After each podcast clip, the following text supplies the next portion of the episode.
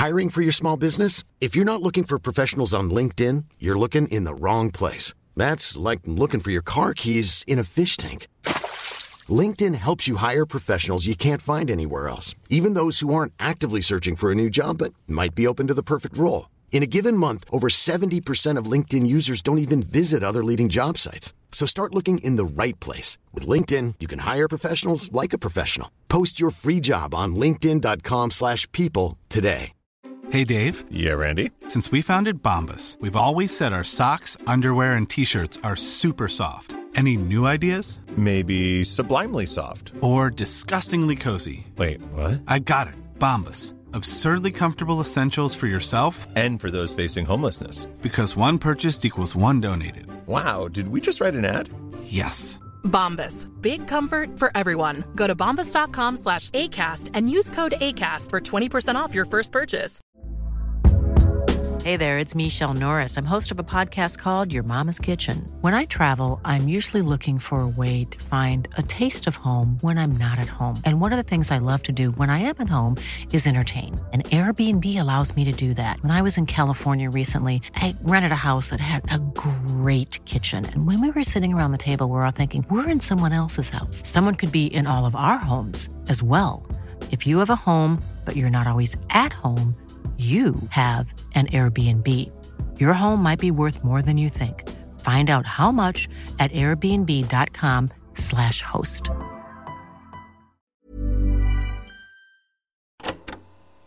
Alors, on démarre par un jeu pour savoir qui euh, lance l'émission entre nous trois. Ouais. Euh, on fait quoi, Juliette? Ah, moi j'avais une idée, moi. Bah, Parle dans le micro déjà. J'avais une idée, moi. Oui. Ça a commencé. Ah, très bien. Regarde de panique Sauf- de Léo, ça a commencé là Oui, oui Léo, ça a commencé. Sauf si Moi, je toi, t'as une idée, ok, on s'organise, on j'ai fait pas le d'idée, jeu. bien. euh, Mais si Quel jour. Bah pas là. Ah, pas là. Moi, j'ai, je, me- suis dit, euh, on va faire, comme c'est euh, Léo, c'est un cinéaste, et ben on va faire euh, le jeu d'avec les lettres. Il Ouais. faut trouver. Léo va choisir une lettre, et il faut trouver le nom des cinéastes euh, avec la lettre. Ok. Qui ont forcément réalisé un film Bah, un cinéaste, ouais, c'est mieux quand même. Sinon, c'est un plâtrier par exemple. Peut-être que tu connais des tas de plâtriers célèbres. Non, mais ça peut, ça peut être. Attends, euh, réalisateur ou s- euh, scénariste? Non, bah, Ça peut être réalisateur. réalisateur, scénariste. Non, je sais pas ce qu'on réalisateur, entend dans le mot cinéaste. Ciné- bon, on va dire c'est réalisateur alors. Cinéaste, Allez, ça peut réalisateur. être euh, acteur aussi? Non? Non C'est juste scénariste et... Réalisateur. Réalisateur. On dit réalisateur seulement. L'émission Non, n'a pas commencé. Ramzi a non, mais non, non, il n'y a pas de débat, Moi, Ramzi. moi- moi, j'ai pas compris tu la question. viens d'inventer un débat. Et François et moi, on se regarde avec des regards fatigués. On se dit, tu vas toi Mais non, moi, mais parce vais qu'il m'a regardé comme si j'étais Non, débile non, en je disant qu'il a du tout. réalisé un film. Franchement, il t'a regardé. Non, il t'a pas regardé comme ça. Il t'a regardé avec de la fatigue de. Je t'en supplie, viens, faisons ça. Non, non, non, il m'a regardé comme si j'étais débile. Sauf que cinéaste, Non. c'est Non. pas Tu réalisateur, tu crois qu'il t'a regardé comme un débile? Mais non, il a dit. n'a pas la il force te ah regarder non. comme un Tu, débile. tu, tu pourras réécouter, il a dit même euh, que c'était débile comme question. Tu sais, quand tu montreras le truc, tu reprendras la séquence, tu mettras un clic-clic Ouais. comme je faisais, tu sais, hop, tac, tac, tac, et goûter. Ouais. Alors, Voilà. vas-y. Donc là, je dois une lettre pour trouver un ouais. réalisateur. un Ouais. Un réalisateur. réalisateur ou un cinéaste, Cinéaste. comme on dit dans le milieu. Euh, S S. Spielberg. Oh Scorsese. Euh, oh putain. Mais attends, ça tourne dans l'ordre ou Bah, on ouais, fait Bah, on ping pong. pas, ça, bah, c'est François. François. Et ben voilà, il a Et il perdu. a perdu. Attends, Comme à chaque jeu. Soderbergh. Allez, c'est parti. François.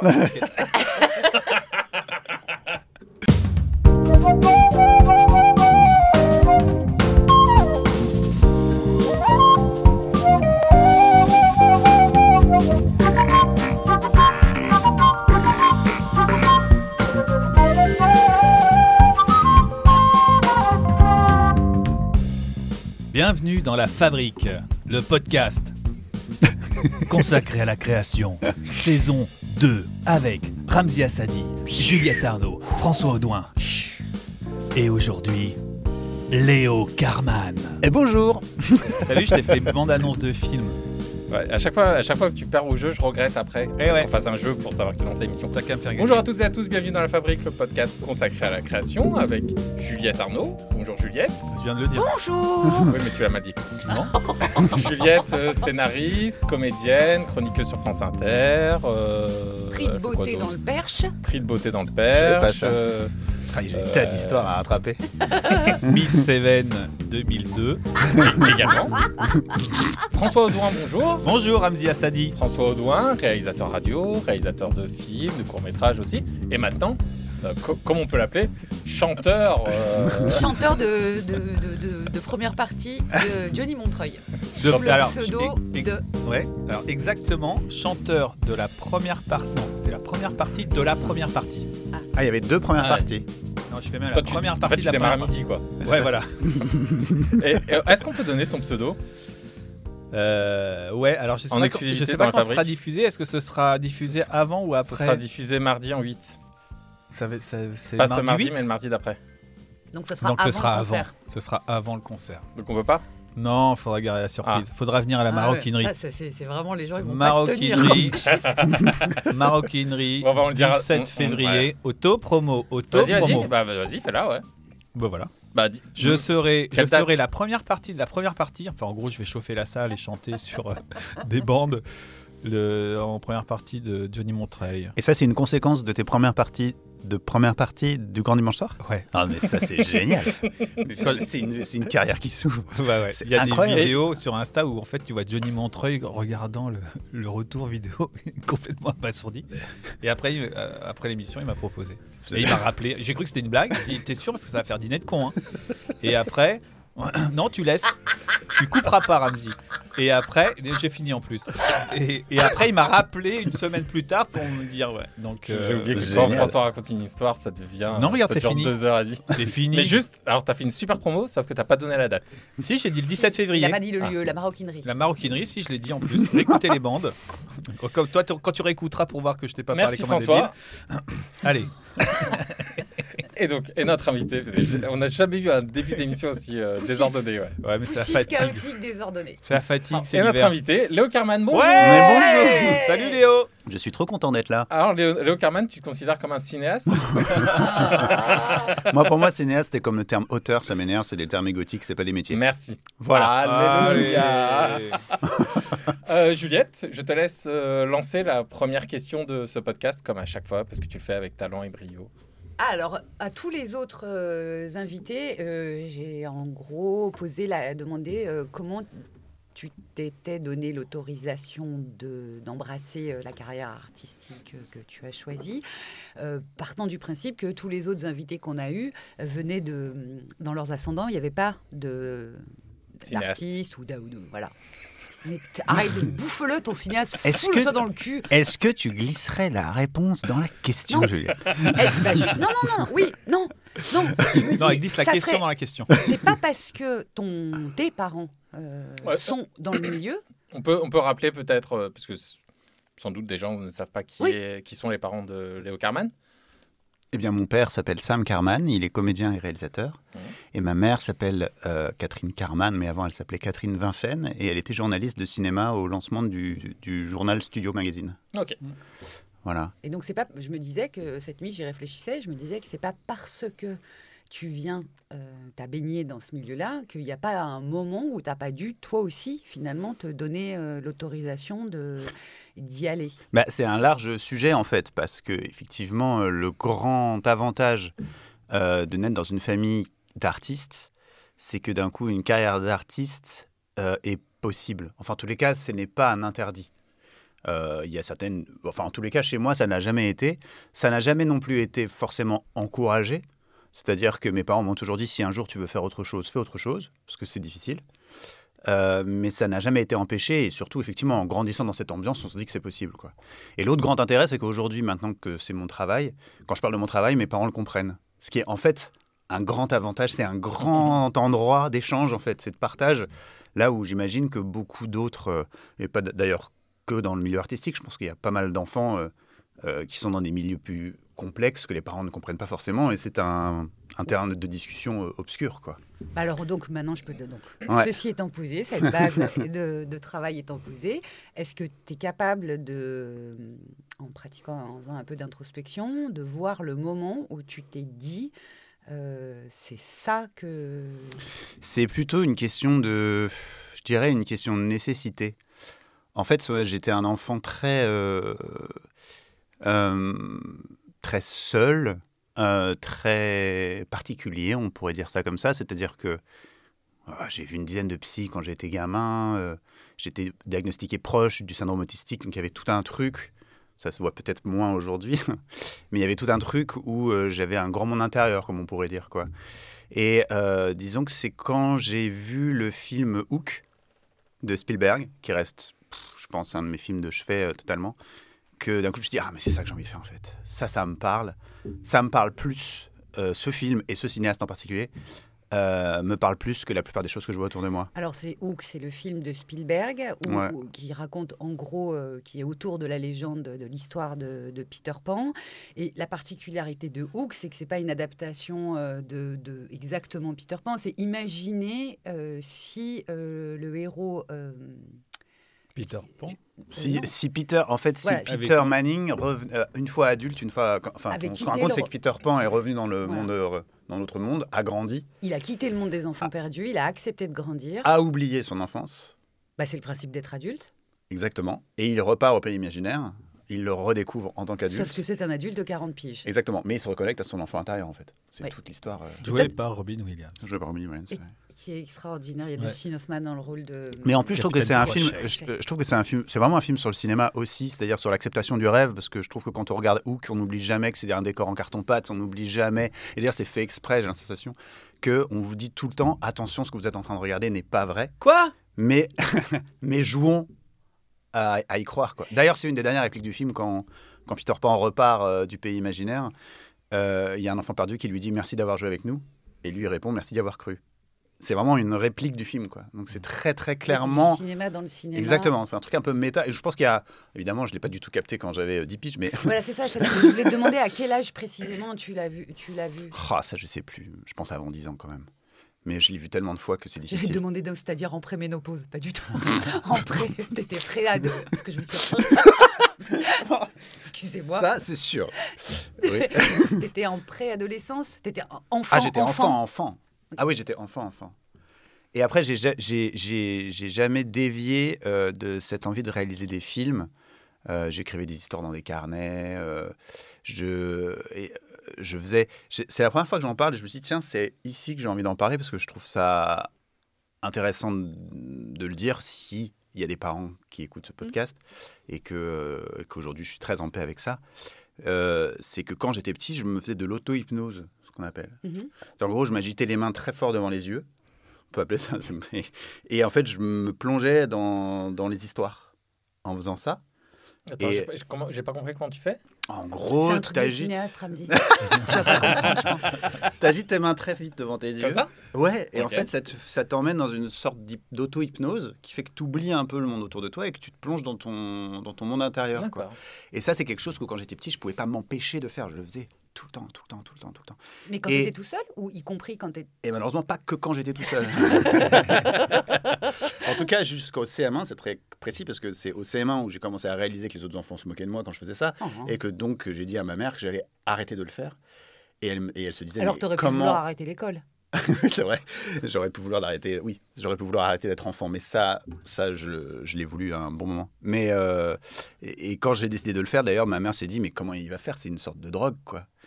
Et comme j'y suis parvenu, c'est-à-dire que j'arrêtais de le faire à l'école et j'explosais dans la rue en revenant de l'école pour le faire parce que c'était insoutenable. C'est là qu'elle s'est dit, tiens, je vais arrêter de fumer parce que si lui arrive à arrêter ça, moi je vais arrêter de fumer. et, euh, et, Elle est euh, arrivée? ouais, Putain, pardon. ouais.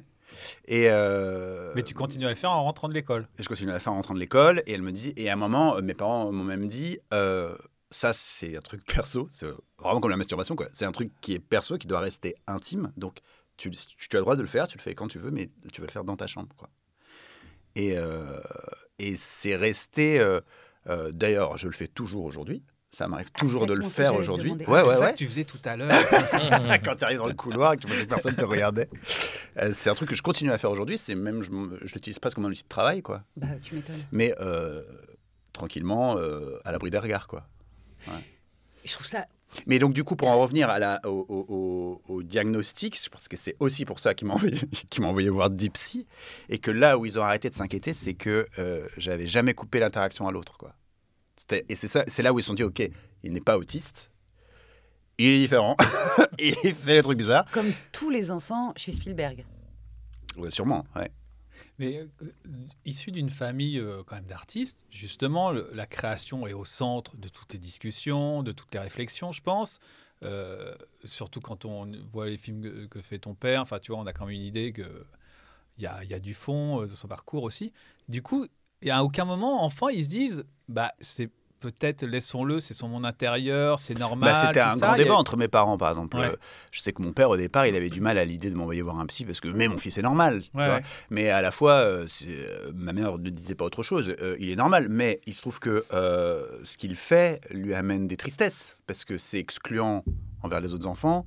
Euh, même s'il a l'air de, de, de, de- de kiffer le faire pour lui, ça, ça, enfin, ça, ne- ça ne l'atteint pas physiquement, mais ça l'atteint socialement. quoi. Mhm. Donc, euh, il y a peut-être des choses, euh, on peut essayer Oui. de l'accompagner. quoi. Ouais, pour qu'ils se sentent mieux en dehors, quoi, à l'extérieur, avec les autres. Mais surtout que ça s'additionnait, euh, et d'ailleurs, euh, ça aussi je voulais vous le dire ici, c'est que euh, à l'âge de 3 ans, je suis devenu totalement bègue. Oui. Je ne sortais pas deux mots. Et, je suis resté bègue jusqu'à mes 20 ans à peu près. Ah et d'ailleurs, encore aujourd'hui, je bégaye de temps en temps. Donc, venir faire des chroniques sur France Inter, je peux vous dire que c'est une bonne, c'est une bonne revanche. C'est-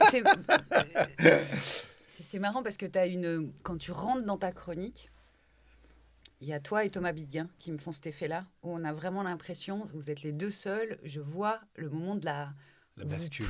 Ouais. Il y a vraiment une bascule entre l'homme que, vous- enfin l'homme, l'être humain que vous êtes, euh, genre une seconde avant que Charline dit- vous dise c'est à vous, Ouais. et le moment où vous rentrez, vous êtes les deux seuls euh, chez qui je vois ça. Mais c'est-à-dire, genre, on se met dans un personnage, tu veux dire On non, pas du tout. Il y a un, peu- ça me, j'ai une image On de plongeon. Ah. Oui, de ou même rentrer voilà, dans, une, ça, dans ouais. une eau qui n'est pas qui n'est pas celle qui était là euh, une seconde avant et vous en ressortez impeccable.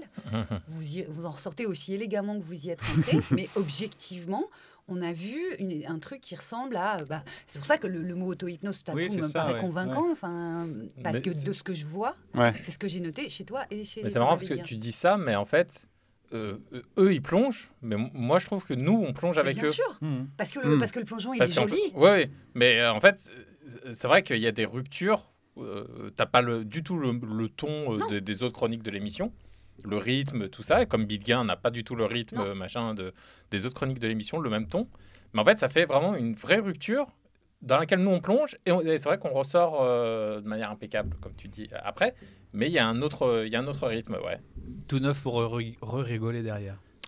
Ouais, Mais ouais, c'est- ouais. mais Mais, ça été- fait, ça fait une, une bonne rupture. Comme, non, mais euh, en plus, on pourrait comme- croire que, parce ça fait, que, que je suis en train de parler d'une sorte d'apnée. Non, c'est, ça commence comme une apnée. Et en fait, c'est comme si c'est le rêve de, de plein d'enfants. En tout cas, moi, je l'avais quand j'étais petite. Les gamins qui aiment beaucoup nager. C'est, tu te dis, si je pr- pratique beaucoup d'apnée, à un moment, j'ai des ouïes qui vont arriver. moi, je l'ai cru très Ouais, longtemps, ça. ouais. que si je m'appliquais. Bon, eh ben, moi, il Mais me semble ça- que quand vous faites vos chroniques, tout à coup, ils te poussent Mhm. des ouïes. À nous. Mais tu penses que c'est Ouais. une, f- euh, une forte concentration, justement parce que tu as été bègue et que tu n'as pas envie de. Non, euh, bah, en fait, il y a eu plein de. Enfin, c'est un sujet assez large et je pense que ça rejoint aussi ta première question sur la création et sur la légitimité à créer parce qu'il y a quelque chose où. Moi, quand, on par- quand, quand Charline m'a proposé de rentrer dans l'émission, euh, en fait, ma première réaction. Enfin, c'était un fantasme de faire des chroniques radio. Ça a toujours été un- une sorte de fantasme. Ça n'a jamais été mon objectif de vie puisque j'ai choisi la réalisation, j'ai choisi le cinéma et je pense qu'il est difficile de choisir plusieurs euh, euh, batailles, quoi. Euh, Oh, je chante aussi, moi, de temps non, mais une fois que tu en as acquis une, peut-être, et c'est ce qui s'est passé d'ailleurs, c'est-à-dire que je suis devenu réalisateur, je n'avais plus ce Mhm. combat, ça a été mon combat de toute ma vingtaine, de devenir réalisateur, c'était mon obsession, je n'avais que ça dans la vie, c'était réussir à faire un film avant 30 ans, j'avais cette espèce d'obsession, quoi. Et une fois ça a passé, bon bah ça y est, je suis réalisateur, je suis considéré comme réalisateur, on m'appelle comme réalisateur, on me respecte en tant que scénariste réalisateur, on me respecte en tant qu'artiste. Donc, eh ben, d'un coup, une autre, ouverte, une autre aventure s'ouvre, qui est de venir faire des chroniques euh, dans l'émission, peut-être l'émission que j'ai le plus écoutée de ma vie à la radio. Et donc, euh, euh, d'un coup, euh, gouffre, parce que à la fois chance énorme, et à la fois aussi potentiellement pression énorme. Et, euh, et je crois qu'à ce moment-là, je me suis dit, écoute, euh, fonce, de toute façon, euh, c'est génial, euh, concentre-toi sur le génial et fonce. Et d'ailleurs, dans les premières chroniques, j'ai mis du temps aussi à trouver euh, euh, ma bonne place, puisque je me suis dit, mais j'arrive chez les, j'arrive chez les rigolos, quoi. Il va falloir que je sois rigolo. Mmh, ouais, ouais, c'est le problème qu'on a avec beaucoup de chroniques.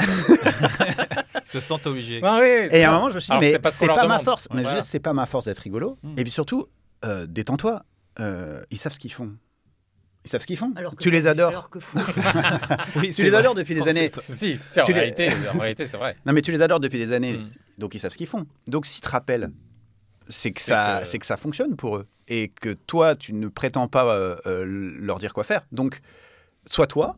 Euh, moi, c'est pas être rigolo ma force dans les chroniques. Je crois que mon terrain, il est plus dans l'émotionnel. Eh ben, euh, euh, euh, sois toi. Et puis, ça leur va, ils te garderont. Ça leur, euh, ça leur va pas, ils te le diront, ils te garderont pas. Et de toute façon, ce n'est pas ton vrai métier au départ. Et donc, c'est à ce moment-là où j'ai commencé à un peu m'apaiser avec cette idée-là. Et où euh, juste, bah, kiffe, sois toi. Et puis, tu verras bien, quoi. Et ça, je trouve que c'est un petit peu. c'est un petit peu ça, je trouve, de manière générale, la création, j'ai la sensation. C'est-à-dire que c'est du travail et c'est kiffer, essayer de kiffer d'être soi.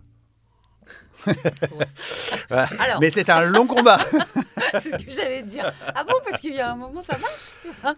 Et dans, Bah. dans, dans la galaxie des, des métiers du cinéma euh, Cinéaste. euh, On va le faire toute l'émission, ça va être pour tout le monde.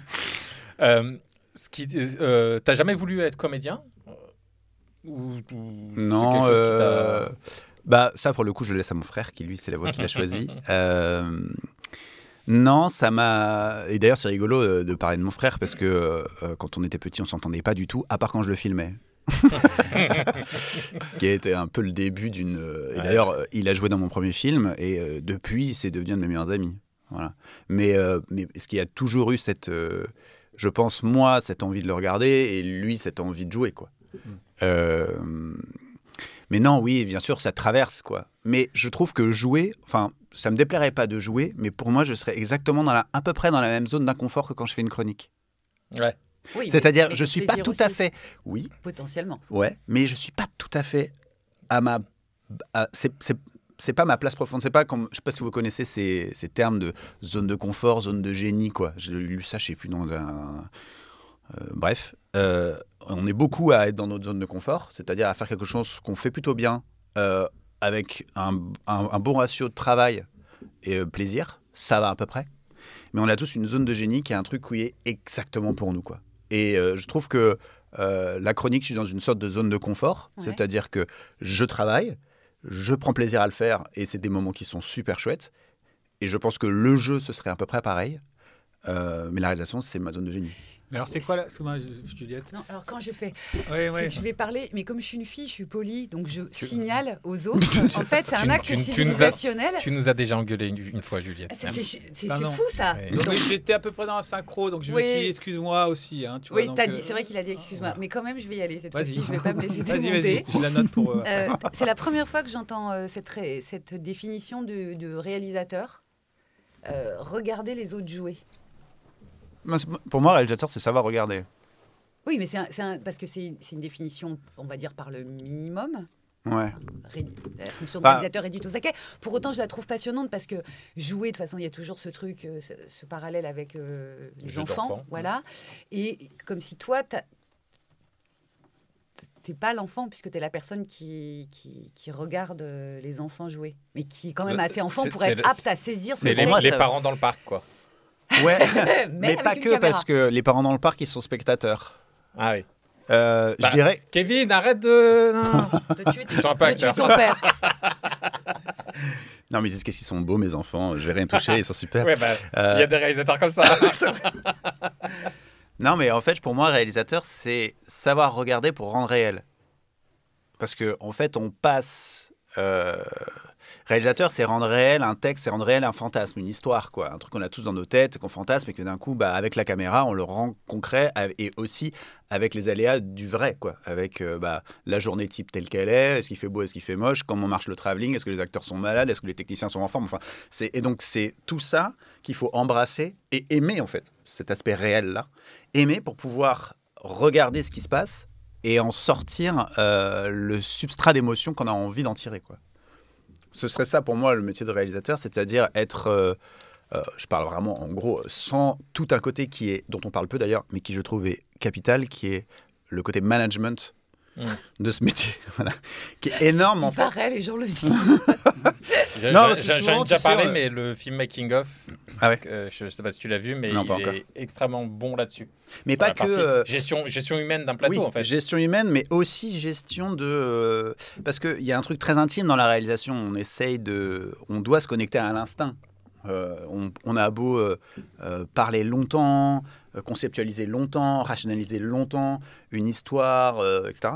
En fait, à la fin, c'est effectivement du jeu et- et une manière de filmer ce jeu. Et est-ce que se crée instinctivement l'émotion que je recherche, quoi Et l'instinct, il passe à travers le cœur du réalisateur et un seul cœur.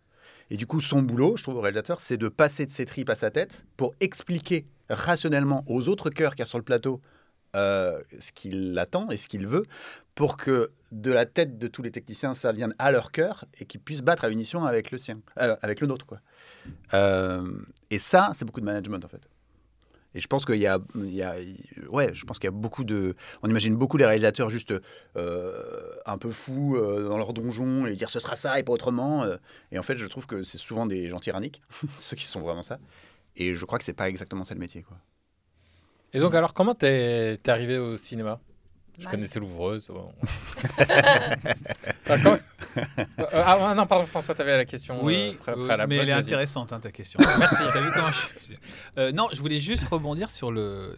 Si tu pourrais préciser, quelle est la différence quand tu dis zone de confort, zone de génie? Dans la zone de génie, qu'est-ce qu'il y a en plus? Qui fait que euh, t'es vraiment fait pour ça Qu'est-ce qu'est-ce que euh, Tu, re- tu euh, te re- tu, une, ah, c'est difficile, je dirais. euh, c'est très intime. hein. Ouais. Je pense que ça s'exprime pas de la même manière chez tout le monde. J'ai l'impression d'une sorte, un sentiment de légitimité, quoi. Ok, donc il y a des gens qui n'ont pas de génie, on est d'accord. beaucoup non, de femmes si, en tout je cas. pense. Bah, en tout cas, bah non, moi, je veux dire, les, les, les femmes, on part déjà avec. Bah oui, euh, si- Beaucoup de handicap. Si en plus on est femme et on est d'origine maghrébine et qu'en plus on est handicapé et qu'on a passé 50 ans, bon bah. Et homosexuels. c'est- voilà. Mais ça, c'est ce que la société te renvoie. Oui, mais, mais ça, ça joue C'est sûr sur que le ça- sentiment de légitimité, c'est quand même. euh, C'est sûr que c'est place. c'est sûr que c'est très néfaste. Je- je- mais je parle vraiment d'un truc, euh, d'une espèce d'une flamme intérieure, quoi. Et Quelque comment chose. tu peux. Là où tu te dis, mais je suis heureux. En fait, je suis pleinement heureux. Mais c'est trop ça. facile pour toi, homme blanc hétéro. Non, c'est- moi, je- mais non, alors moi j'ai même pas pensé ça 4 secondes, j'ai pensé euh, comment. Je parle pas de comment y arriver. Oui, je parle oui. pas de la Mais- difficulté sociale d'arriver à ta zone Voilà. de génie. Je parle de comment tu la reconnais quand voilà. il y est. Voilà, Euh, c'est ça. c'est- C'était ça ta question. Et donc, je pense que c'est plus une, une, une- ouais, une flamme qui s'allume, quelque chose où tu te dis, mais en fait, là, j'ai l'impression que c'est fluide entre le travail que je mets dedans est, est passionnant, euh, le, le retour sur investissement que j'ai me convient, et, euh, et je n'ai pas la sensation de travailler. Quoi. Mais peut-être toi, Juliette, c'est Mais il y a la grosse part l'écriture, euh, la littérature, peut-être toi, Juliette. Non, tu, tu, tu, tu te sens Non. pas comme ça? Non, moi c'est des moments. Il y a des moments quand j'ai écrit, quand, quand ça m'est arrivé de trouver une bonne, ce que j'appelle une bonne phrase, une belle bonne phrase que je trouve. Donc je me dis, ah, j'ai bien, ou j'ai bien attrapé mon personnage, j'ai trouvé un- une chose en- dans le personnage qui tout à coup l'éclaire de tous les côtés possibles. Parfois quand je joue, parfois quand je fais une chronique, mais c'est des tout petits moments, mais ça me fait le même effet quand tout à coup euh, ma chatte euh, Kiki me fait un très Moi, très je crois, beau. moi, je crois qu'il y a un truc que tu sous-estimes vraiment dans tout ce que tu as dit, c'est le jeu. Je- je- J'ai l'impression que tu es hyper, tu es vraiment épanoui quand tu joues et que tu as un plaisir euh, dingue. Est-ce que je peux juste Quand je préciser ma pensée sur un truc Non, mais quand tu joues, par- euh, Bah, C'est peut-être ta juste zone de génie. sur, hein. par exemple, sur les sketchs qu'on fait le dimanche, Hmm. Les trucs que tu as écrits, que tu, tu, tu, tu sais comment tu vas le porter, que tu sais comment. que quand tu t'imagines, euh, quand tu te projettes, je, je, je, je, commence à te connaître un petit peu, je vois que tu as une, vraie satisfaction là-dedans. Parce que, et pour le coup, là où je rejoins Léo, c'est que c'est les moments où je retrouve plus la Juliette. Euh, Hum, Celle de Pénélope, euh, celle de. Oui, mais, mais qui revient à une autre, enfin à, une- à, bah, euh, à la plus vieille dont je me, enfin la plus jeune dont je me souviens, c'est-à-dire à peu près 5-6 ans et les grandes extases de jeu, euh, genre avec mon frère, avec ma cousine Elodie, euh, Ah, quand la, avais la joie pure, quoi, l'eu- l'euphorie euh, du jeu quand tu as fabriqué vraiment un bon jeu. Oui, oui, Vous voyez de quoi je parle, vous vous Ouais, souvenez ouais. Ça. Mais alors, euh, justement, et je voudrais rebondir là-dessus, je regrette d'avoir utilisé un terme quand je parlais de la zone de génie, d'y avoir associé le travail.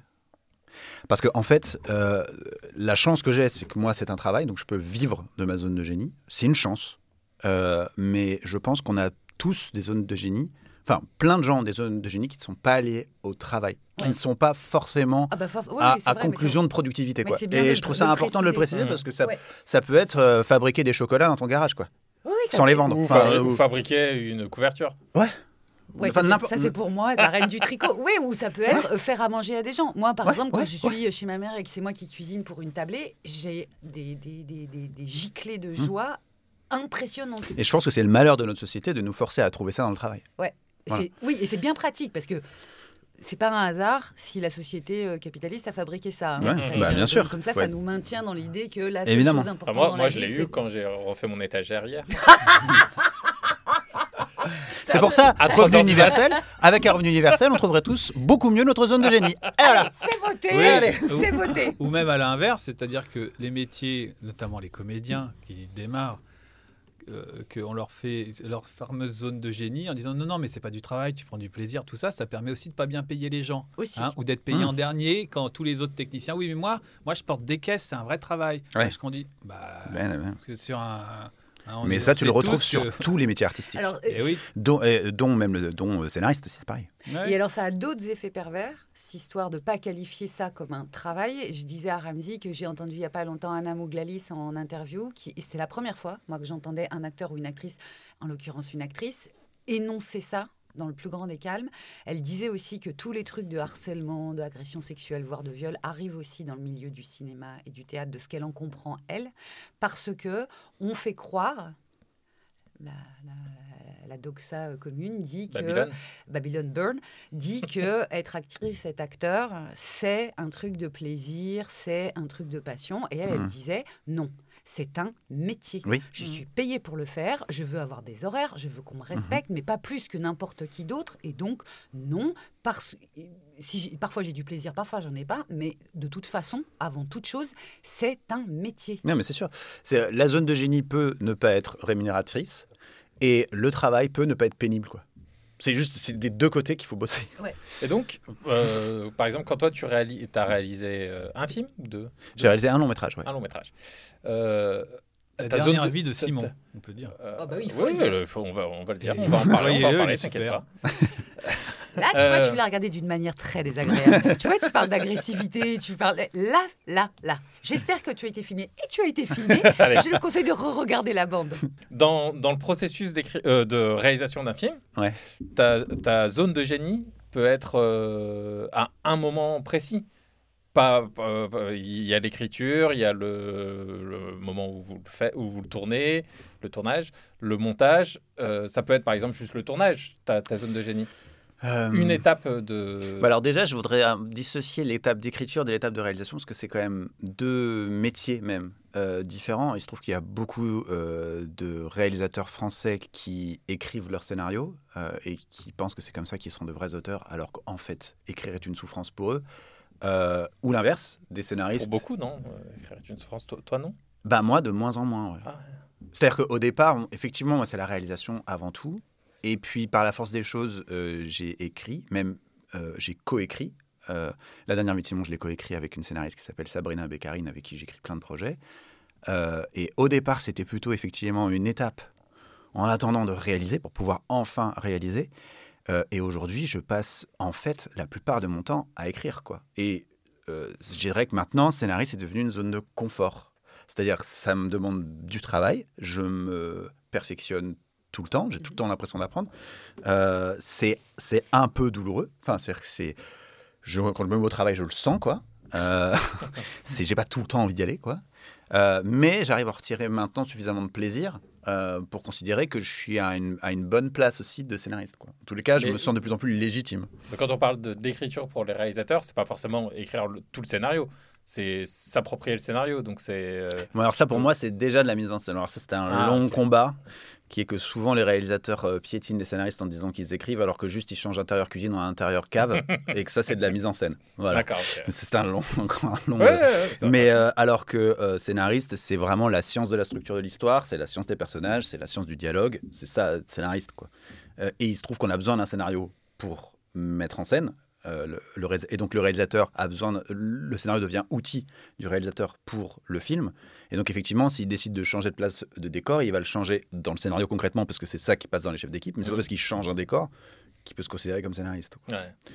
Ça, c'était un long Et donc, euh, ta zone de génie, quand tu as fait euh, la dernière vie de Simon, Bah, C'est- c'est vraiment tout. Non, je pense que c'est vraiment du début à la fin de la réalisation, de la préparation à la post-production. Ouais, je trouve qu'il y a là-dedans, euh, en fait, ce qui est, ça qui est génial dans la réalisation, c'est que quand, quand vous commencez à être au bout d'une manière de créer, une nouvelle, une, une nouvelle commence. Quoi. Quand vous arrivez au bout du montage, vous avez vu le film 50 fois, que ça y est, à l'image près, vous êtes un peu près bon et vous êtes essoré, vous ne savez pas ce que vous allez pouvoir créer de plus, boum, arrive euh, le son. quoi.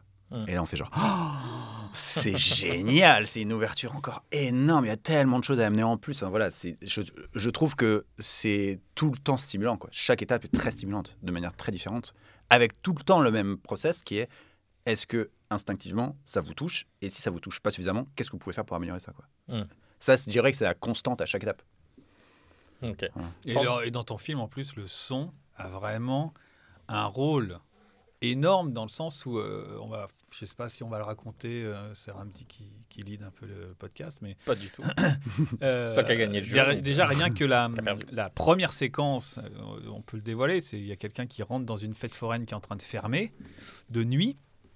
Et alors là, on voit bien sûr toutes les influences de, de Léo, puisqu'en fait, euh, on voit bien que c'est Spielberg, son, euh, son cinéaste favori, parce que là, on a l'impression d'être à la fois dans euh, Rencontre du troisième type, euh, E.T., parce qu'en fait, toutes les lumières de, de la fête foraine s'allument comme si c'était des vaisseaux spatiaux. Et là, le son qui est mis, à la fois la musique, euh, on peut dire qu'effectivement, c'est aussi très inspiré de John Williams. Enfin, on est, sans dire que c'est du copier, parce que c'est hyper inventif, justement. On sent l'influence, mais c'est vraiment personnel dans, dans le film.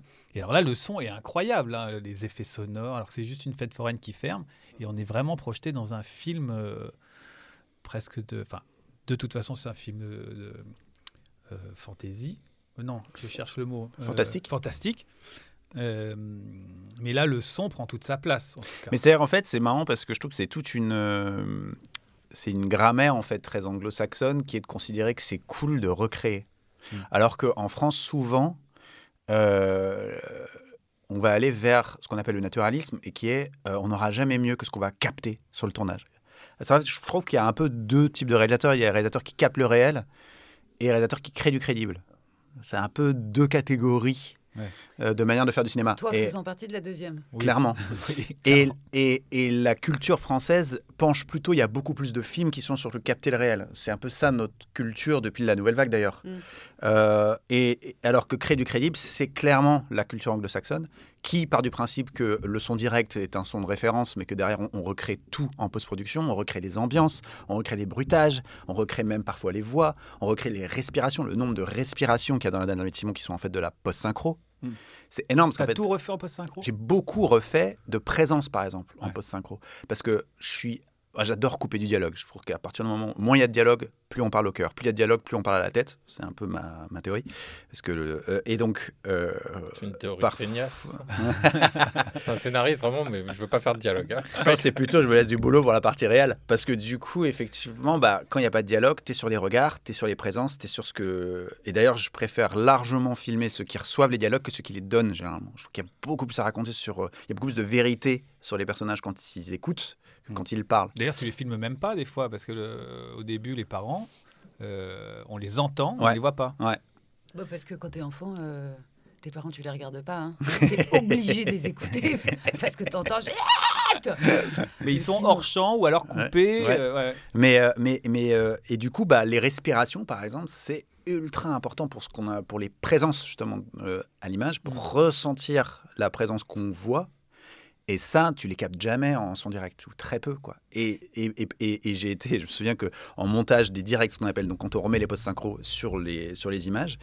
euh, J'étais un dictateur de est-ce que là c'est une inspi ou est-ce que là c'est une expi quoi. C'est hyper important. Et si tu t'entends, une, parce que ça s'entend la différence. Si tu entends une inspi sur un acteur qui expire, C'est non. trop bizarre. Ouais. Et, et, et donc, quand tu es à ce point sur cette précision-là, bah, en fait, tu recrées de la présence et je trouve que tu crées de l'émotion. quoi. Ouais. Et euh, effectivement, ça m'éclate de me dire, eh ben, toute l'ambiance de la fête foraine, c'est une ambiance qu'on a recréée. Ouais. Parce que d'un coup, ceci, ça te met dans des rails de spectateurs en disant ce que je vois est un spectacle. Et, Et c'est suite, tu sais absolument pas dérangeant. Oui, non, pas du tout. Comme dis. Hook, pour, Ouais, pour, euh, retomber sur nos pattes. C'est exactement ce que je voulais dire tout à l'heure. En fait, tu, quand, même quand tu fais ta chronique, tu plonges, tu, euh, Peter Pan plonge dans l'univers, Et là, pareil, dans ton film, tu dis tout de suite, ah ouais, ok, c'est pas juste une fête foraine.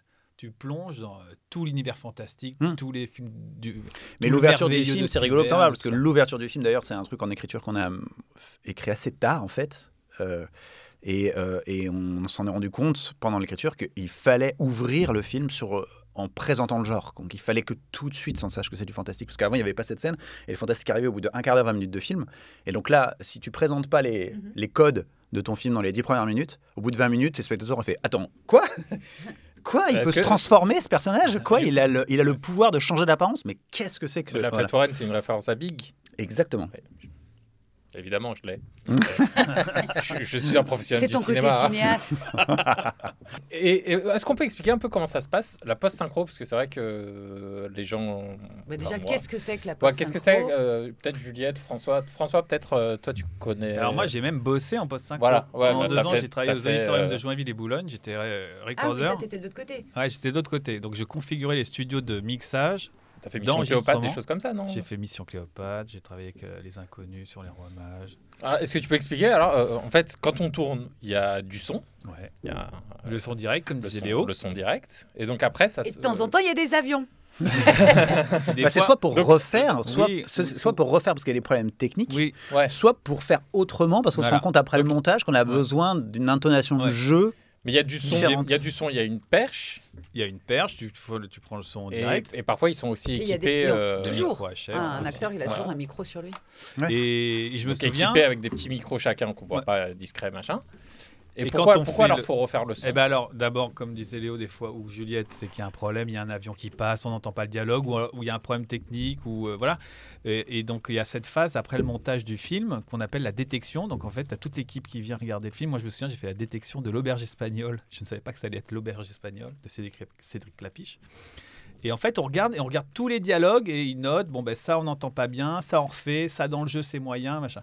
Et donc en fait, suivant le budget du film, tu fais une semaine, euh, quelques jours, une semaine, deux semaines de post-synchro pour refaire les dialogues qui sont pas bons, euh, qui s'entendent pas, ou pour, comme dit Léo, recréer. C'est-à-dire que par exemple sur Mission Éclopate de Chabat, j'ai fait un mois de bruitage, rien que de bruitage, ce qui Ah était bah oui, énorme. ouais. Alors que c'est quoi, c'est je sais pas Moi, combien j'ai de temps. une, toi une semaine. Voilà, une semaine. Ouais, mais là, c'est un quasiment un cartoon Voilà. euh, Oui, oui. filmé, donc Ouais, c'est donc, normal qu'il y ait- Un mois de bruitage, un mois de post-synchro, ils sont tous revenus faire les dialogues. Mm. Et après, ils choisissaient effectivement en post-prod, euh, direct, pas direct, et même ils rejouaient les scènes pour, euh, bah, pour trouver plus drôle euh, la réplique, tout ça. quoi. Ah ouais? Ouais, ouais, c'est Ah, vraiment. tu, peux, tu peux modifier le texte euh, en, post-synchro? Non, pas modifié, non, mais l'interprétation. Non, mais tu Ah, peux. Moi, moi, ça m'est déjà arrivé euh, de qu'on me fasse changer en post-synchro comme Parce comédienne. qu'on a changé le Ouais. nom du personnage. Euh, Et hop. par exemple, ou parce que hum, Tu peux faire passer. il y a un truc qui, Et- qui va plus au réalisateur et donc il m'a demandé de. Et et moi, je Et ça de le mettre, et t'essayes de le mettre dans les lèvres si Oui. jamais l'acteur est Ouais, à l'image. ouais. Et souvent, mais sinon, ça peut être aussi Si des c'est répliques caché, qui sont euh, Tout simplement, Ouais, voilà, ouais. tu prends l'axe où la caméra elle est pas sur toi Et là, tu changes le mot. changes- Et donc, au niveau du jeu, Juliette, comment ça se passe Euh, Mal. Parce que c'est- Elle est chiante avec cette blague. non, euh, parce que euh, on sait que dans un tournage, il faut se mettre dans une certaine émotion, que le, le cadre fait que ça, Mhm. ça t'aide Ouais. à te mettre dans cette émotion-là. Et sauf qu'en post-synchro, tu es dans un studio euh, à Boulogne euh, ou je sais pas où. Bah, euh. ce a- moi, ce que je trouve de. moi- moi, voilà, je- C'est là où c'est un métier, comédien aussi. Là, hein. je vais me vanter pour une fois. Ça, c'est un endroit où je suis bonne. euh, hyper vite, euh, la post-synchro, tout le travail sur la voix, je sais hyper bien faire, je retrouve, enfin, Mhm. je tombe. Parce que, en fait, tu dois dire le texte et on, tu, tu l'as oublié hein, depuis le tournage. Il y a des mois qui sont Ouais, passés, ouais. tu l'as complètement oublié. Donc, il est écrit et il y a avec une, une ligne qui défile. Comme et, le karaoké, on en fait. voilà, Faut que et tu on- sois sur le même et t'as un rythme. signal et il Ah, faut que tu retrouves le rythme. Et, et moi, Mais tu- tu, on- tu l'entends peut-être aussi, on te le, te On l'envoie, te le non fait le réécouter, fait ça. moi, c'est un exercice qui me pose euh, aucun problème. J'ai une mémoire qui marche très très bien avec ça et donc euh, je Mais recrache. même sur des émotions du- dures à amener, peu- je sais pas, à pleurer ou. Oui, mais moi, j'ai jamais ja- rien joué de très difficile, hein, donc euh, ça, ça, je Et puis après, il faut pas sous-estimer euh, la puissance de l'image aussi, quoi. C'est-à-dire que à l'image, l'acteur, si l'acteur doit pleurer, à l'image, il pleure déjà. Mm. La voix, finalement, dans l'émotion qui passe, Ouais, elle est- compte, mais elle n'est pas à ce point importante. C'est pas grave s'il n'est pas tout à fait dans le même état dans la post-synchronisation. C'est c'est une alliance des deux à chaque fois. C'est un équilibre qu'on trouve. Et puis en plus, quand tu es en post-synchro, quand tu es acteur, tu as un casque sur les oreilles. Mhm. Et donc, tu as un son qui t'arrive et en fait, c'est aussi une aide de jeu. C'est une aide. de- C'est comme en radio, c'est pas Oui, c'est pour ça, rien si on a des casques. c'est Ça te met plus dedans. ça te met, ça te met, ça, ça t'aide à, à rentrer dans le truc. Et puis parfois, euh, les gens qui dirigent les postes synchro, euh, Mhm. c'est vrai, les techniciens, tout ça, c'est vraiment des gens qui euh, euh, merveilleux, qui savent exactement, euh, qui, qui, qui savent comment te, qui te guident extrêmement bien. Enfin, moi, j'ai vécu Oui, des expériences métier. très hein, agréables. Après, t'as- font t'as que le- ça, qui dirigent des comédiens de post Et- synchro tout le temps. Et puis, tu as le réalisateur quand même, Oui, aussi, mais souvent. C'est en équipe, voilà. C'est-à-dire Ouais. c'est-à-dire que quand tu es acteur, souvent, tu as l'impression de passer en dernier sur un tournage, franchement. C'est assez dé- dé- déstabilisant, parce que tu sais bien que c'est ta gueule qui à l'image. Pour autant, tu as l'impression que le, le chef-op le Ça, normalement, c'est la, responsabilité du, c'est la responsabilité du réalisateur de ne pas te faire ressentir ça. Bon, moi, Normalement. Bon, moi, souvent, j'ai eu l'impression d'être... euh, Ouais. En gros, on me disait, euh, bah, dépêche-toi, en fait. parce que- Ça, ça fait partie des trucs, c'est rigolo, tu vois. Euh, on se parlait de l'avantage parfois d'être dans une famille de cinéma. S'il y a un conseil dont je me souviens de mon père, qui il m'en a- a pas donné 12 000, hein. il m'a dit s'il y a un truc que je peux te dire moi en tant qu'acteur, c'est au couper, même si tu vas avoir envie de rectifier le cadre, si tu vas avoir envie de rectifier le travelling, si tu vas avoir envie de dire un truc à la lumière, de dire un truc au son, le premier truc que tu fais, Ouais. c'est aller parler aux acteurs. Quand bien même c'est pour dire que c'est super. Surtout, c'est pour dire que c'est super. Donc, c'est quoi qu'il se passe. c'est- Et, et alors que dès que tu découpes, il y a tout le plateau qui vient vers toi. hein. Genre, ah, et on pourrait, machin, ça, tu fais stop, tu réfléchis, tu prends ton réfléchir, et le premier truc que tu vas faire, c'est parler aux acteurs. Mm. Et si tous les acteurs faisaient ça, je pense que. Bah, il y aurait moins de gens qui auraient moins envie de tourner, par exemple. Ou, ou Euh, des réalisateurs qui n'auraient pas besoin de crier. Déjà, Ouais, ouais. mais non, mais ça c'est un En autre tout cas, sujet. quand ça, en la, la légitimité de l'autorité, ça c'est un autre sujet. En tout Ouais. cas, quand tu es en post synchro, voilà, pour finir là-dessus, quand, quand tu es acteur, tu as non seulement la chance d'avoir le réalisateur qui est là, mais tu as aussi un mec dont c'est la spécialité et un autre type qui vient t'arranger ton micro, qui te dit est-ce que là, la distance, regarde, c'est pas mieux si je le mets là Attends, je vais mettre un petit filtre et ça va faire comme ça. Et en fait, tu te sens vraiment, tu as l'impression que. ah, Enfin, moi, j'ai eu l'impression qu'à nouveau, ce que je faisais était important. Mm. J'avais Ouais, pas toujours ouais. cet, euh, ce, ce sentiment-là euh, en tournage. Ok. Mm. Euh, François, tu avais d'autres questions sur le film? Euh, J'avais d'autres questions sur le film. Vas-y, vas-y. Euh, non, je me pose la question. Ah. non, vas-y, enchaîne, Euh, je vais réfléchir parce que là, Et donc, tu me on, prends on- des parce qu'on est passé un peu vite euh, sur la réalisation du film, comme si tu arrivé dans le cinéma comme ça. un pouce sur la porte. Euh, Or, clairement pas. alors, comment euh, comment t'es arrivé euh, dans le cinéma? T'as fait quoi? T'as fait une formation, une école de cinéma? Ouais, moi j'ai fait une école de cinéma euh, qui s'appelle l'Institut international de l'image et du son, euh, qui était une école privée euh, qui avait l'avantage d'être pas très loin de chez mes parents. Du coup, euh, il n'y avait pas besoin de me payer le loyer.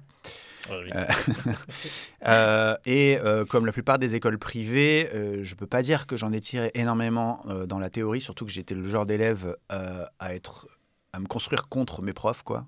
Ah. C'est-à-dire que je partais du principe, et je peux le dire aujourd'hui parce que j'ai depuis donné des cours, et d'ailleurs c'est comme ça que j'ouvre tous mes cours quand je donne des cours à des étudiants, c'est leur dire, en fait je travaille dans le cinéma, donc je viens pas là parce que j'ai raté, je viens là par passion de transmettre. Euh, et j'ai en plus depuis beaucoup d'affection pour euh, les élèves qui sont pas d'accord avec moi, parce que je préfère qu'on soit Parce pas d'accord. parce qu'on a le sentiment que les, les profs, c'est souvent des. Ah moi quand j'étais élève, euh, j'étais intraitable. Je dis mais si t'es là à faire, euh, Comme on a tr- l'impression à, euh, à faire les profs 30 heures de cours théâtre, par semaine, ça, c'est que tu bosses pas que tu vas m'apprendre un truc. Tu Mm. bosses pas, t'as t'as pas réussi. Bon, Tu peux être très cruel hein, quand t'es Ouais, bah oui. quand t'es euh, un, un- Un un jeune jeune, euh, Un un jeune jeune con. con.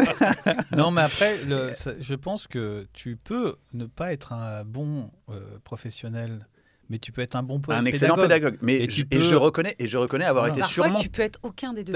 Alors, En ça même aussi, ça Mais je reconnais avoir On sûrement, n'est pas toujours On va pas le parler du des cours. Florence, ça suffit.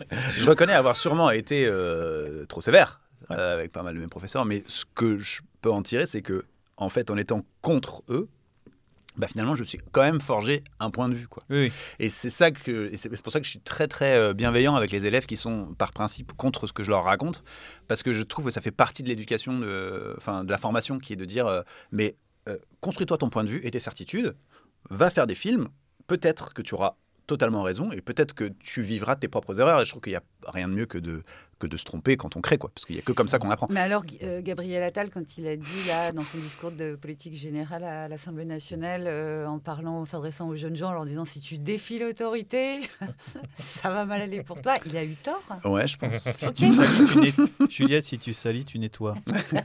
tu casses, tu Et payes. donc, au- au-delà de, des- des compétences que tu aurais apprises là-bas, J'ai surtout trouvé des amis, ouais. enfin. Parce que euh, Eh ben oui, parce jusqu'à jusqu'à mon école de cinéma, Des je peux pas dire que j'en comptais beaucoup, mais disons qu'en arrivant à l'école de cinéma, bah, je trouvais des tas de gens qui avaient envie de faire la même chose que moi et qui surtout me trouvaient des qualités. quoi. Et là, euh, bah, j'ai... C'est le moment où tes défauts, entre guillemets, deviennent des Commence à devenir des atouts. charmes. Ouais. C'est fou ça, hein, que- et aujourd'hui, je travaille encore avec des amis que j'ai rencontrés à l'école qui, sont, qui ont, eux, fait leur chemin euh, dans leur branche Mhm. d'audiovisuel et, euh, et que j'ai pu euh, réengager, euh, enfin engager euh, sur mon long métrage. C'était une super, c'était une belle histoire, quoi. Et donc, j'ai fait cette école et j'ai tout de suite commencé à être stagiaire euh, sur des plateaux de tournage en tant qu'assistant réalisateur, puis vraiment troisième assistant réalisateur. C'est-à-dire, en gros, euh, la dernière roue du carrosse de l'équipe mise en scène, celui qui s'occupe des comédiens aux loges, celui qui aide le second assistant mise en scène avec les figurants. Euh, et qui euh, et c'est un poste qui est passionnant, je trouve, pour apprendre, puisqu'il est au cœur du tournage. quoi. C'est-à-dire que c'est euh, euh, la personne qu'on va chercher dès qu'il y a un souci sur le plateau pour Mhm. aider ici ou là. Et donc, et on est surtout au cœur de la logistique, quoi. Et s'il y a bien quelque chose qu'on minimise quand on veut devenir réalisateur, c'est la formation à la logistique. On se dit ah mais moi pour devenir réalisateur, mais je m'en fous d'être assistant moi. Il faut que je fasse des courts métrages avec mes potes, euh, faut que j'expérimente la grammaire. Alors oui, c'est important d'expérimenter la grammaire. Je pense que la grammaire elle s'apprend en regardant des films et en aimant et en aimant, enfin et en étudiant les films qu'on aime. Euh, mais je crois que le plus, un des trucs les plus importants à apprendre, c'est la logistique, justement parce que réalisateur, c'est rendre réel. Et si on ne sait pas comment on rend réel, je pense qu'on devient un réalisateur extrêmement frustré. Quoi. Mm. Euh, L'exemple que je donne souvent, c'est, je pense que si on n'a pas été assistant réalisateur, quand un comédien arrive en retard sur le plateau, on va chercher qui est le coupable. Alors que concrètement, quand on a été assistant réalisateur, on le sait, il n'y a pas un coupable. C'est un système. A- C'est-à-dire, si ça se trouve, même la cocaïne, l'héroïne, Ah oui si ça se trouve, le, comme Le coupable. 27. quel cliché, mais quel cliché. Le- Oh, excuse-moi, hein. bah moi j'en ai j'ai jamais des vu. souvenirs. En- en- Ah, moi j'en ai jamais vu en. en- Les comédiens arrivaient en retard parce qu'ils étaient déglingués et que justement le troisième assistant Écoute, réel, il a passé sais- une demi-matinée tournage tu fais, J'ai vécu- Juliette, j'ai vécu- mais c'est quand même particulier. J'ai vécu tournages, plein, plein, plein d'expériences de tournage euh, qui auraient pu entraîner des retards, mais pas ça. En tous les cas, en- Ah ouais euh, sur euh, tous les films, séries et téléfilms que j'ai fait en tant qu'assistant pendant, parce que j'étais assistant pendant 7 ans avant de penser pouvoir enfin vivre de scénario jusqu'à ce qu'en fait, bah, bon, bah, je vois mon scénario pour la dernière vie de Simon, mais que derrière, bah, ça se monte pas tout de suite parce que c'est compliqué, qu'il y a deux ou trois ans de financement et que derrière, eh ben, bah, je suis obligé de faire des, des livraisons en, en Deliveroo. Et ça, je trouve ça important de le dire aussi, c'est que je faisais encore Deliveroo un mois avant de rentrer en préparation de mon film. Donc je trouve ça aussi important de le dire. Euh, euh, et donc, euh, non, je, je- je- Et donc, quand un acteur arrive en tu retard sur un plateau, sur ton plateau. on me commandait les trucs. Euh, quand l'acteur arrive en retard, c'est peut-être parce que bah, il est arrivé 5 minutes en retard euh, à son pick-up quand on est venu le chercher chez lui, puis qu'ensuite, quand il arrive au HMC, donc à l'habillage, maquillage, coiffure, eh ben, en fait, les postes sont pas libres, on le met pas tout de suite à la coiffure, et puis en fait, il y a eu un tout petit souci au maquillage qui fait que, et puis au moment d'aller sur le plateau, l'acteur a eu envie d'aller aux toilettes, donc c'est 5 minutes en plus, voilà. Et qu'en fait, cumulé, eh ben, ça fait peut-être 20 minutes de retard, mais c'est comme ça. Parce que c'est la vie. et C'est le, la et le vie. fait Et d'avoir vu ça de près, ça t'a permis, toi, quand tu es devenu réalisateur, d'être très apaisé avec ces Ouais. questions, quoi. C'est ça. Enfin, pour moi, pour être un réalisateur, en tout cas, être un réalisateur apaisé, c'est un, avoir été assistant réalisateur, Mhm. et deux, méditer.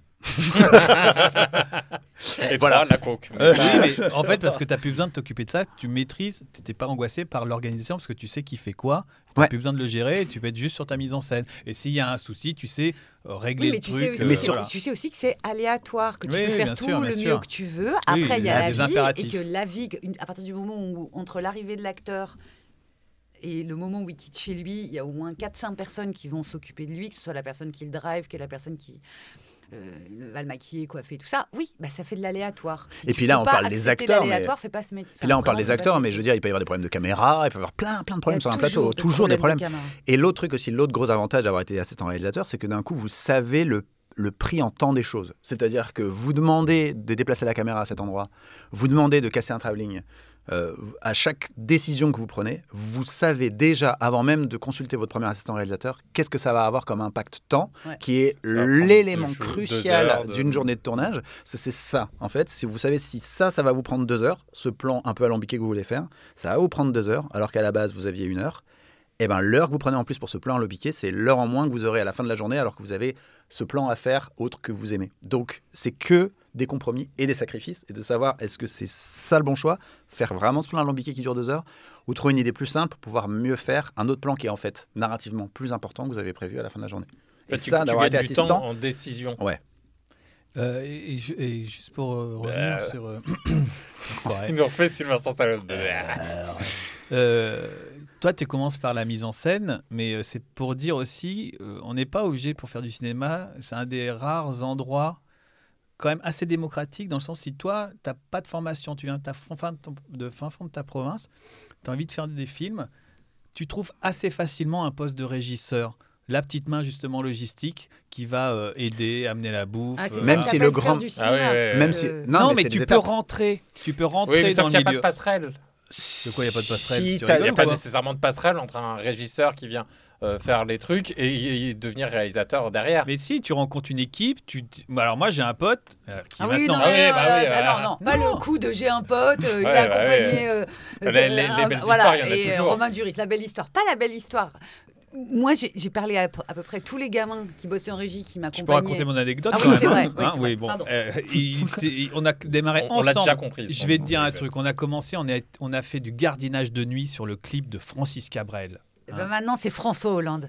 Non. Il fait pas du Eh cinéma. ben François. non, il est réalisateur téléfilm, euh, chef opérateur, et il a fait- commencé la régie. il il s'est intéressé à l'équipe image. Il est devenu euh, le dernier assistant de l'équipe image, et puis Ouais, il est monté il y, a- comme il ça. y a toujours des exceptions, mais il n'y a, y a pas exceptions. Je pense que Ah, non, mais je pense qu'en fait il faut dé- il faut il faut séparer deux choses. Je pense que de l'artiste. si Déjà. si on veut devenir chef opérateur par exemple, oui c'est extrêmement militaire. Il faut commencer au troisième assistant opérateur, monter second, premier et finir chef opérateur. Mais si on veut devenir réalisateur, on peut devenir réalisateur alors que le alors que le mois d'avant on livrait des plats Deliveroo.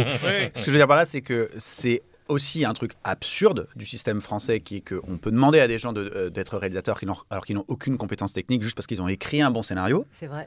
Mais ce que je disais, c'était que je trouve ça intéressant pour être un bon réalisateur d'être passé par d'autres postes. Mais c'est absolument pas obligatoire. Mais surtout, c'est aussi un grand avantage, c'est que quand vous rentrez dans ce milieu-là en tant que, euh, que ce soit régisseur, assistant réalisateur, assistant script, n'importe quoi, bah vous cumulez des heures, vous devenez intermittent du spectacle. C'est un, c'est un, un modèle social formidable qui permet d'avoir du temps pour écrire, si c'est ce que, si c'est votre souhait. Et en tout cas, moi, c'est comme ça que j'ai vécu pendant euh, quasiment euh, dix ans. C'est-à-dire que je faisais des tournages en tant qu'assistant, j'apprenais vachement sur comment ça se place une logistique et le tournage. Et en plus de ça, j'avais mon statut intermittent qui me permettait, sur les mois où je tournais pas, euh, d'écrire un scénario avec Sabrina Beccarine, qui est devenue la dernière victime. Mais euh, En tout cas, moi, je veux juste dire un truc qui me fend le cœur quand j'y repense. Tous les tournages que j'ai faits, donc euh, quand tu es acteur ou actrice, on vient te chercher en voiture euh, chez toi et après on te ramène. Et donc souvent, c'est des, euh, ça peut être le troisième assistant ou la troisième assistante réelle. Et souvent, ce sont des, des- c'est des gamins, parce que c'est toujours des gens très très jeunes, filles ou garçons, qui, qui font de la régie, ce qu'on appelle de la régie. Chaque fois, je leur posais la question aux uns et aux autres Tu au cours faire des quoi quand années tu seras grand? Pourquoi est-ce que tu es là? Pourquoi est-ce que tu fais staff? Euh, Quel rapport avec le cinéma? Tous, sans exception, et, et ça me fend le cœur quand j'y repense, que des gamins et des gamines fous de cinéma.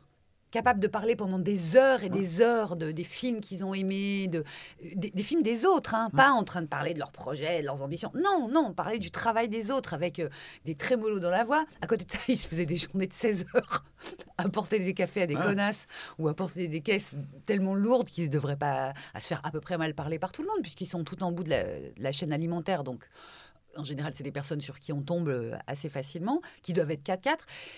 Et ça me fendait le cœur de me dire, potentiellement, pour les trois quarts d'entre eux, il n'y aura pas de... Ils, sont, ils sont ici, ils acceptent tout ça avec la joie au cœur. En plus, ils le font avec... En euh, pensant qu'il y aura mais- la passerelle, mais non, en en fait, pensant pas. Il n'y a même pas ça, En en fait. Non, parce y a- tellement- C'est tellement mignon, mais c'est... euh, non, mais attends, tu peux ce être qui compte absolument pour pas. eux, c'est d'être prêts, le plus près qu'ils peuvent d'un- d'une chose qui est euh, une religion chez eux, une vraie Oui, mais religion attends, il y a énormément de gens qui sont passionnés de cinéma et qui n'ont pas envie d'en réaliser quoi, des films. Ça, c'est cool aussi. Ah, cool. Et donc, du coup, je Mais pense qu'il y a des je- tas de régisseurs aussi qui euh, euh, vont terminer potentiellement euh, régisseurs adjoints régisseurs généraux ou euh, directeurs de production, donc c'est-à-dire les postes qui amènent à la production, et qui seront mais euh, euh, ultra euh, ravis, quoi, aussi. Enfin, je veux dire, c'est pas, euh, Non, non, mais j'ai pas dit ça. c'est pas forcément des métiers de passage, quoi. oui. Ça, je veux dire. En tout cas, c'est touchant de voir des gamins Ouais, aussi jeunes être aussi euh, dingues de, de, de cinéma. Eh bien, c'est là-dessus qu'on s'arrête. Oh là là Oui, oui, ça passe Si très rapide. vite. On n'a même pas parlé du cinéma de, de Léo. Euh, Vraiment. ben, Malheureusement, on fera un épisode. fera un- fera un- Malheureusement, on fera un épisode. Ouais. t'es vraiment aujourd'hui, t'es un enfoiré. Hein. Mais- Le mec, il sait vraiment Ah. pas accueillir. Arrête. Arrête. Euh, Léo, on C'est te, gentil. Il est petit. Léo, on te retrouve. euh, Est-ce que tu as des trucs qui sortent euh, là J'ai des trucs qui, se fabriquent. qui se fabriquent pour Ouais, euh, ouais, ouais. qui Euh, sortent pas encore. euh, qui sortent vont pas encore, qui vont se tourner. euh, bah là, on est vraiment dans euh, les aléas de ce boulot, c'est-à-dire que vous fournissez des histoires et des histoires, et puis vous espérez que ça se fasse, et puis ça se fait se- jamais au moment où vous pensez que ça se fait, et puis c'est parfois d'autres choses qui naissent. D'accord. Euh, Bon, on peut- on Ah, tu pourrais dire justement ce que tu dis toujours sur les projets. Si ça se fait pas, y a, tous les projets se feront. J'aime beaucoup ta. Je pense que tous les projets ont leur, ont leur moment, Voilà. et que- Qui se font tous, mais à un à moment. un moment. Et c'est un peu ça qui se passe pour moi là. Mais en tout cas, on peut retrouver la dernière vie de Simon euh, sur les plateformes euh, Oui. euh, en VOD. Il euh, est en VOD, je crois qu'il est sur Ciné Plus Canal. Ouais. Euh, Il est sur Ciné Voilà. Plus, ouais, et Canal en VOD. Faites-vous plaisir, c'est c'est dès 8 ans. Ouais, c'est c'est très joli. Et c'est Ah Très- ouais. Très beau film. très beau film. D'ailleurs, Ah, c'est grâce à d'ailleurs, ce c'est- film- D'ailleurs, c'est un. Pardon. C'est ouais. Bah, c'est grâce à ce film que Léo euh, est devenu euh, et notre camarade et Ouais. notre pote. Tout à fait. Mais, c'est- mais, mais surtout, il dénote, je trouve, dans le cinéma français. Mais bon, je trouve- il y a un truc euh, qu'on qu'on voit pas forcément, qu'on voit pas, que moi je vois pas en non, tout qui, cas est, qui est pas commun. beaucoup dans le, dans le cinéma français. Mais qu'on va euh, peut-être voir de plus en plus, puisque le règne animal a 12 nominations. Exactement. Et que ça, oui, ça parce fait que le grand genre fantastique plaisir. est, est considéré comme un sous-genre en France, alors qu'il y a plein plein de Et qu'il y a des ponts, je trouve qu'il y a des ponts, enfin, on- avec Thomas Caillet, on- j'ai l'impression qu'on.